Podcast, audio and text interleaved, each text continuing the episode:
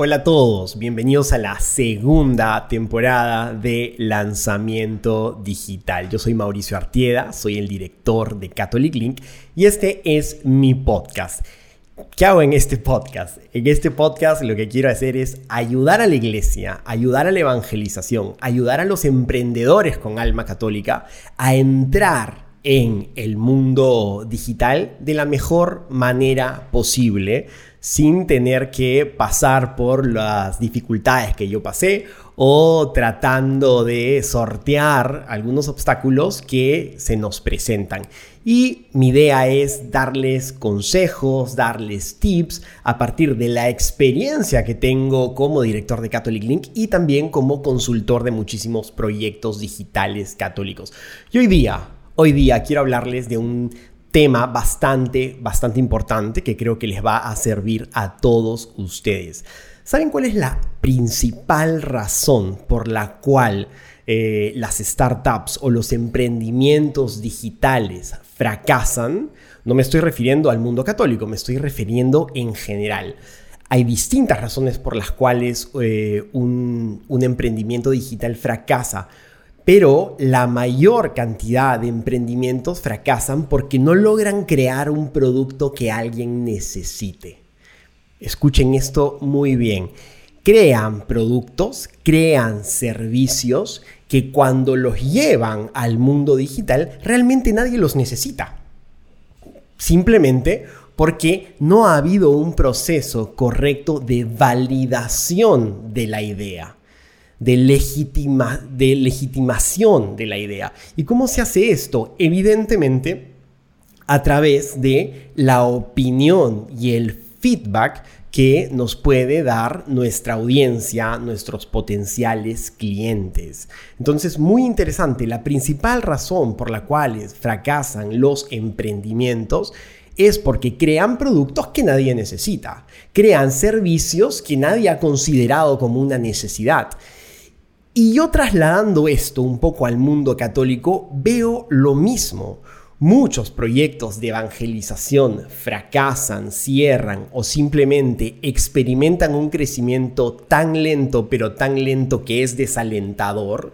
Y esto yo lo veo mucho en, las consultorías que hago, porque nunca han pasado por un proceso de validación de las propias suposiciones. ¿A qué me refiero con esto?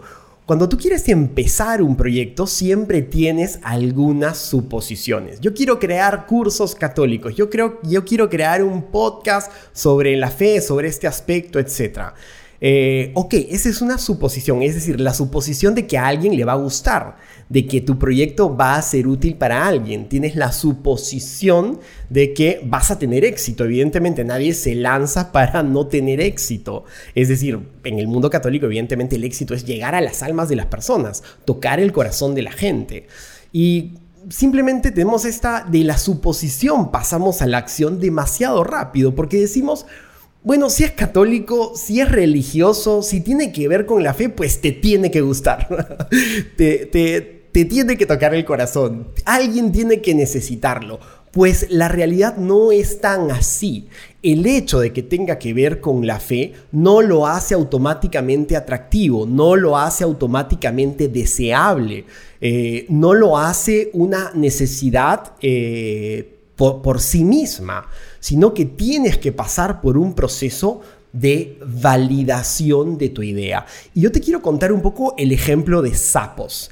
Sapos es una, es una empresa que fue comprada por Amazon por un billón y no sé cuántos mil dólares. Eh, en el tiempo reciente, pero empieza en 1999. Es una empresa de venta de zapatos online. Eh, y el fundador es Nick Swinburne o algo así, no sé cómo exactamente se pronuncia. Entonces, este hombre tenía una suposición. Esta suposición es a la gente le encantaría comprar zapatos por internet. En ese momento nadie vendía zapatos por internet, todas las tiendas eran físicas. Entonces él tuvo esta suposición.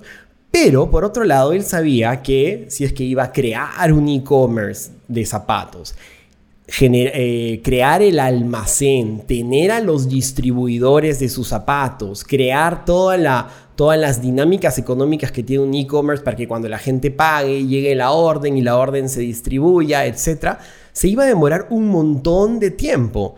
Y tenía esta suposición que él no estaba 100% segura si era correcta o no era correcta.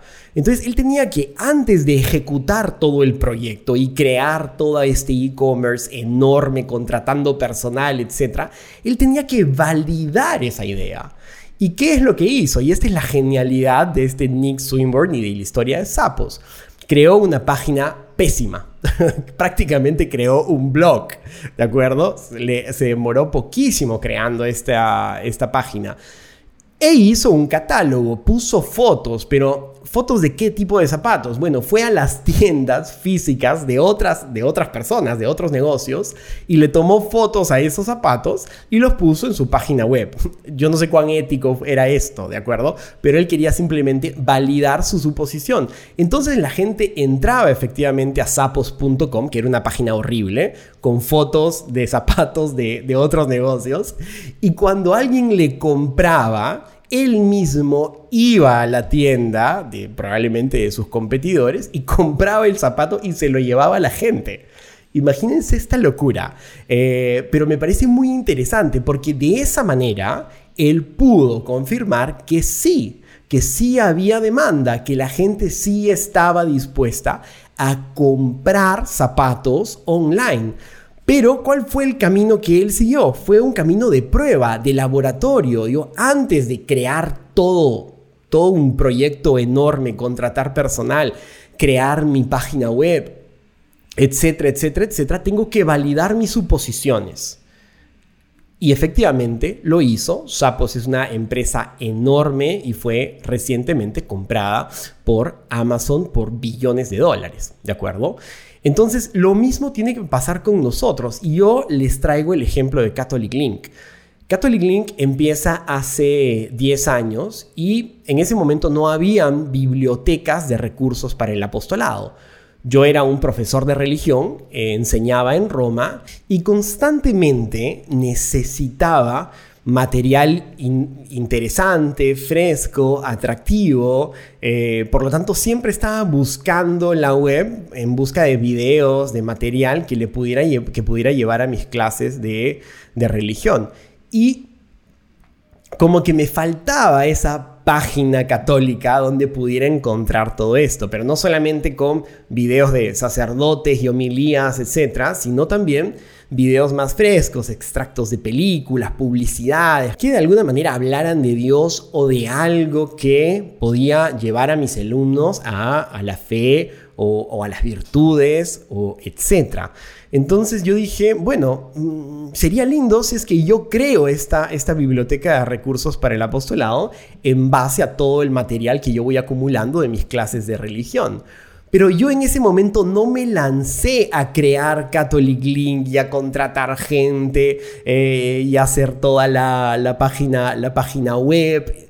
No, para, para, para nada. Lo que empecé a hacer fue mandar correos electrónicos a otros catequistas, a otros profesores de religión, para ver qué les parecía qué les parecían los recursos que yo les ofrecía y qué les parecía la manera como yo escribía eh, sobre el uso eh, de, cómo podían utilizar estos materiales, estos videos en sus propias clases. Y les preguntaba si es que el contenido de lo que les estaba enviando les parecía útil o no les parecía útil.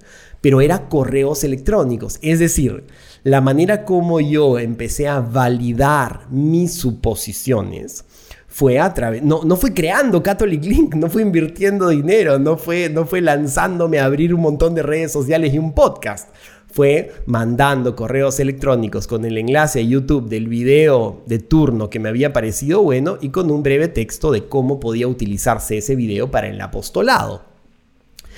Entonces, después de recibir el feedback que me dijeron, oye, está increíble, me encantaría, por favor, abre un blog, sería buenísimo, sería una gran ayuda para la iglesia. Ah, ok. Ahí yo empecé a validar que mi suposición era correcta. Entonces, ¿qué es lo que hice? ¿Qué es lo que hizo Nick Swinburne eh, cuando creó Sapos? ¿O qué es lo que hice yo cuando mandaba correos electrónicos antes de crear toda la web de Catholic Link? Hicimos lo que se llama una MVP, un producto mínimo viable. MVP es en inglés, perdón, pero eh, es un producto mínimo viable, es decir, un prototipo un prototipo de lo que queremos hacer, de repente no tiene todas las funcionalidades, de repente no es, no es, no es la cosa más acabada ni perfecta, pero nos permite que nuestros clientes y nuestros usuarios prueben lo que, lo que hemos pensado y de alguna manera nos ayuden a confirmar si es que las suposiciones que tenemos son correctas o no son correctas. Eh, entonces es muy importante también en la evangelización que nosotros eh, hagamos este prototipo, hagamos este MVP, este producto mínimo viable, antes de lanzarnos a crear grandes proyectos. Porque pensamos eh, simplemente que como está relacionado con la fe, tiene que tener audiencia. Como está relacionado con la fe, tiene que ser atractivo. Pues no es así y por favor metámonoslo en la cabeza. Esto lamentablemente no es así porque hay un montón de proyectos que de repente ya son parecidos a ese. Y si tú le hubieras dedicado un poquito más de, pensamiento, un poquito más de estudio, un poquito más de exploración a través de este MVP, te hubieras dado cuenta que de repente lo que le faltaba era una, un pequeño detalle, una pequeña característica que lo hiciera, que hiciera que tu proyecto fuese distinto a los demás y eso generaría que tuvieras un crecimiento mucho más grande eh, y que efectivamente llegaras o evangelizaras de una manera eh, de repente más, más efectiva, más cercana, más agradable, no lo sé evidentemente esto tendría que pensar en el proyecto de cada uno para entenderlo. Pero la, idea es la, es, la siguiente. No el hecho de querer crear un proyecto digital para la evangelización o un emprendimiento con alma católica no nos exime del proceso más profesional, más científico, de validar las suposiciones que nosotros tenemos con respecto a Él. Yo sé que a veces en el mundo religioso pensamos, Dios me ha puesto este proyecto en, en, la cabeza, Dios me ha puesto este proyecto en el corazón. Esto sí es verdad. Dios sí nos pone proyectos en el corazón, pero no necesariamente es un podcast, no necesariamente es una página web, no necesariamente es un aplicativo web. Es decir, salvo en casos muy particulares, Dios no habla de, una manera tan, tan específica, sino que coloca este anhelo en nuestro corazón y a partir de ese momento, eh, es decir, coloca este anhelo en nuestro corazón como una luz suave y nosotros tenemos la responsabilidad de pasar por un proceso más técnico, más profesional, de validar esa suposición. Eso no quiere decir, si es que no se valida, no quiere decir que Dios me puso un anhelo eh, equivocado, para nada. Quiere decir que tienes que eh, volver a modificar un poquito la idea y volver a intentar. Y si no funciona, modificarla un poquito más y volver a intentar. Estoy seguro que a la tercera o a la cuarta, eh, tu proyecto va a encontrar la validación que tú necesitas. Pero tú no le puedes imponer a tu audiencia, tú no le puedes imponer a tu audiencia eh, un proyecto que no necesitan, que no quieran, que no anhelan, que no les gusta, que es igual a todos. Entonces, es importante que tú pases por este proceso del producto mínimo viable, por este proceso de validación de las suposiciones que tienes eh, y que muy probablemente eh, las has recibido como un don de Dios, eh, pero que necesariamente necesitan pasar por un proceso más profesional, más técnico, para ser eh, podadas, para ser modificadas, para ser apuntaladas, hasta que, que estés seguro que cuando lances tu proyecto va a tener una audiencia que lo necesita, que le parece interesante, que le parece atractivo. ¿Qué es un MVP? Aquí vamos, vamos a hablar un ratito, un ratito de esto.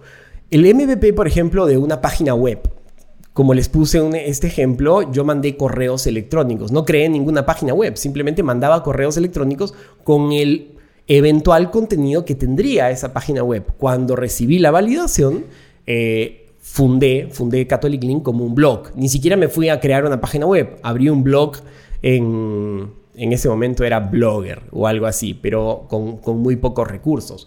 ¿Cuál es el MVP de un aplicativo web? Por ejemplo, si tú quieres, si tú quieres hacer una app, una, una aplicación eso cuesta muchísimo dinero si te lanzas a hacerlo sin antes tener un MVP. Pero un MVP puede ser una cartulina, una cartulina donde explicas las funcionalidades de tu aplicativo. Puede ser también un mock-up digital, como una maqueta digital donde eh, se pueden ver las funcionalidades. Esto es un poquito más elaborado, eventualmente podría costar un poquito de dinero, pero sin duda el 1% con, con respecto a lo que costaría un aplicativo ya desarrollado. ¿Cuál es el MVP de un podcast? Un podcast, podrías armar un grupo de WhatsApp con gente que te quiera dar su opinión y les mandas mensajitos diarios con lo que tendría tu podcast si es que lo hubieses creado. Y así puedes recibir feedback, puedes recibir opiniones que te van a ayudar a validar la suposición de que todo el mundo necesita o quiere lo que tú tienes que decir, eh, o simplemente a descartar esa suposición o a mejorarla. Eh, a cambiarla, a, no, sé, a decorarla de una manera distinta hasta que efectivamente pase por esta prueba que es la validación de tus suposiciones. Eh, entonces, el MVP de, puede ser muy distinto. Si tú quieres hacer un curso, por ejemplo, o quieres fundar una academia de cursos católicos, el MBB puede ser una masterclass gratuita donde la gente se inscribe y después te da su opinión de la calidad de tu contenido, de la calidad de imagen que, tenías, del proceso de registro, no sé. Pero es importante que pases por este, por este proceso que te va a ayudar muchísimo a poner las ideas en el lugar, lugar correcto. Créanme, yo conozco proyectos católicos enormes, potentes, eh, a nivel a nivel de cuánto han costado montarlos. Yo, yo he visto redes sociales con muchísimas funcionalidades en el mundo religioso que están vacías.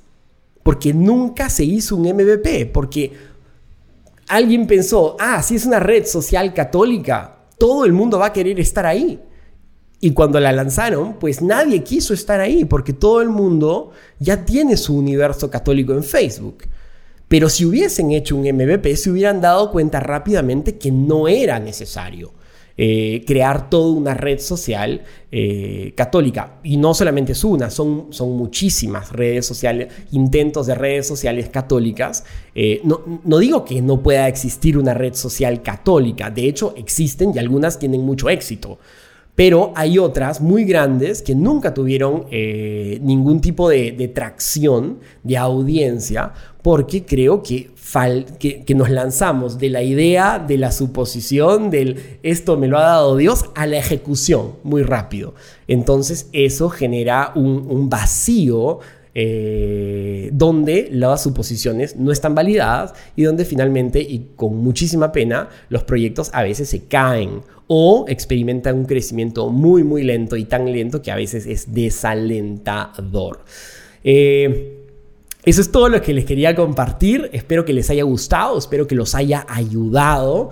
Eh, suscríbanse al podcast. Voy a lanzar este, un, episodio todas las semanas. Voy a estar dando consejos eh, prácticos, herramientas. Vamos a hablar de marketing, vamos a hablar de muchísimas cosas que estoy seguro que los van a ayudar muchísimo en sus proyectos. Dios los bendiga y quédense conmigo en las redes sociales. Pueden seguirme en martie, martieda en Instagram. Y bueno, también me pueden buscar en Facebook, estoy en YouTube. Así es que les mando un gran abrazo. Cuídense mucho. Dios los bendiga.